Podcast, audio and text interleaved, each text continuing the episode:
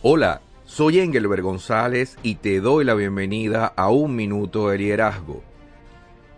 Muchos autores conocidos durante la existencia de la humanidad han definido el liderazgo de muchas maneras.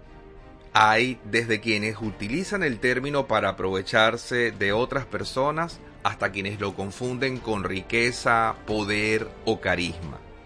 Muchas personas erróneamente creen que el liderazgo es solamente mandar, o decir o tomar decisiones sobre otros. Pero realmente el liderazgo es trascendente. El liderazgo es la capacidad de servir a otras personas con la influencia que se puede tener sobre ellos. Mi definición de liderazgo es que es la capacidad de influir en la vida de las demás personas. Liderazgo es la mayor oportunidad de hacer el mayor bien a la mayor cantidad de personas. El liderazgo, entonces, es servicio, es la posibilidad de servir a otros, de ayudar a otros, ayudarles en alcanzar sus metas personales, ayudarles a crecer, a alcanzar su plenitud. El liderazgo es también poder alcanzar metas comunes de beneficios para todos.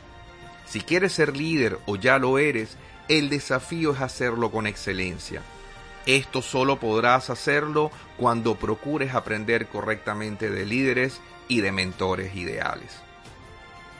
Suscríbete a Un Minuto de Liderazgo y recibe las actualizaciones cada semana. Puedes hacerlo en mi sitio web engelbergonzalez.com o en tu reproductor preferido Spotify, iTunes, Google Podcasts o iVoox.